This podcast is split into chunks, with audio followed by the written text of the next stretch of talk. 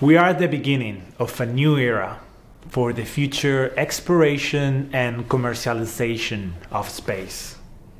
First, it will be the moon, and from there, Mars and the rest of the solar system. I've always been fascinated by space exploration, but at the same time, troubled by its multiple implications. Historically, human exploration has led to an aggressive exploitation of people, land, and resources. This ongoing colonization process has shaped the unfair world we live in today. So, how can we make sure we stop perpetuating the same old colonial patterns? When I was appointed artist in residence at the European Space Agency I thought it was a unique opportunity to make a bold statement, to rethink, as human beings, what do we really need to take with us on this space journey?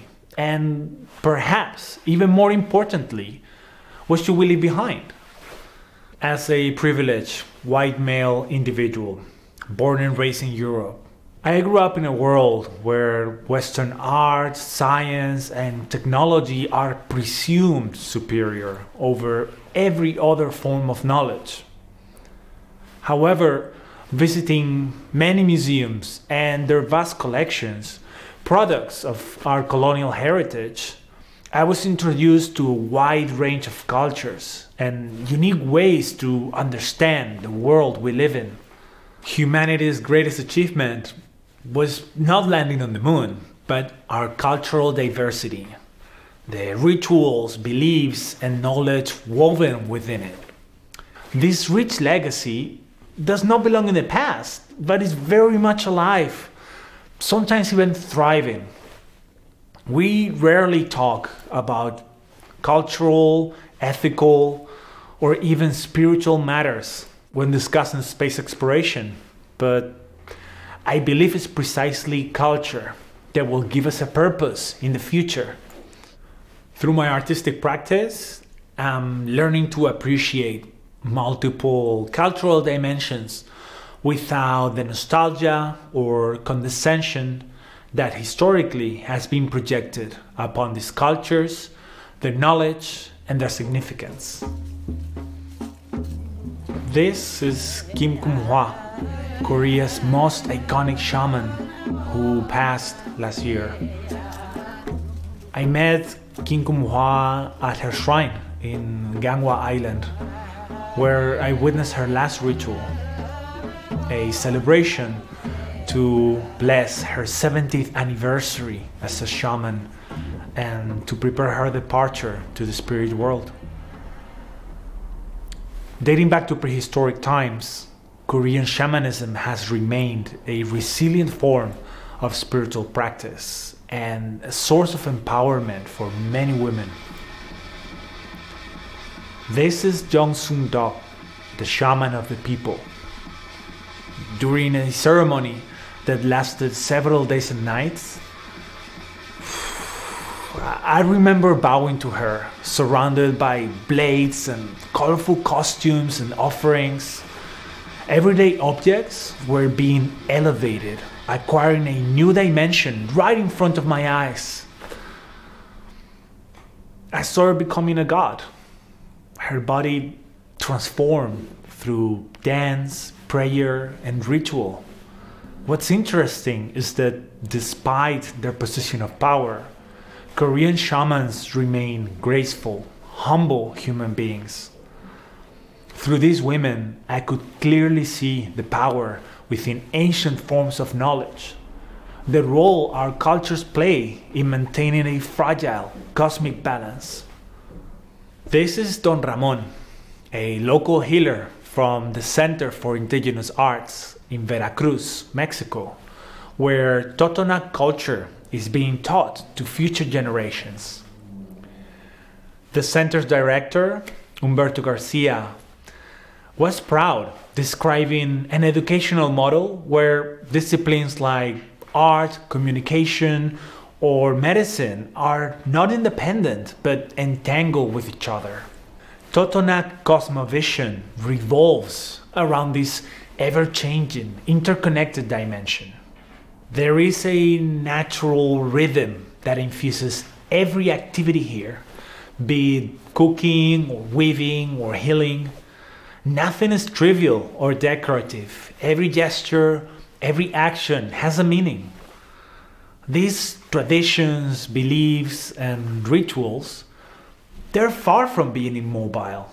They're the result of thousands of years of practice and a painful regenerative process. These are unique pieces of wisdom we must definitely bring with us into the future. And this is what I'm doing to make that happen. I want to challenge our current model of space colonization, and I've decided to start with a big gesture to recognize the moon as a universal symbol of rebirth and renewal. As part of the European Space Agency's plans to support a permanent human presence on the moon, I'm proposing to build the Moon Temple, a future space for diverse cultural projections, traditions, and scientific research. The Moon Temple will stand on the rim of the Shackleton crater a gigantic impact crater featuring peaks of eternal light and perpetual darkness. Its design takes advantage of lunar microgravity, the use of local resources, and the complex celestial mechanics that operate on the south pole of the moon. Sheltered in its interior, we can find traces from an intriguing new material culture a series of objects made with moon dust and rare aerospace materials, symbolizing humanity's ancestral wisdom and all its complexity.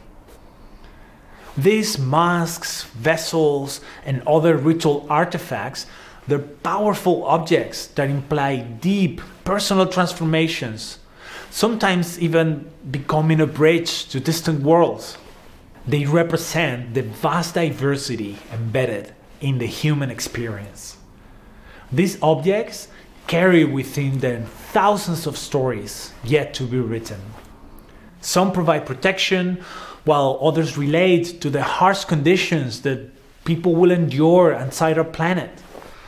But even if these objects come from a place far away from here, we can still recognize a familiar human quality within them. The Moon Temple celebrates the moon as the measure of all things. It is a monument to humanity's reason and imagination. It represents our chance to bring together once again science, art, and ritual. This might be a personal, even utopian vision for our interplanetary future. But perhaps through these utopian exercises, we can break free from many of our prejudices here on Earth. Because we need more diverse personal narratives for our future. A future when we don't turn our backs to our cultures and the role they've played in shaping who we are today.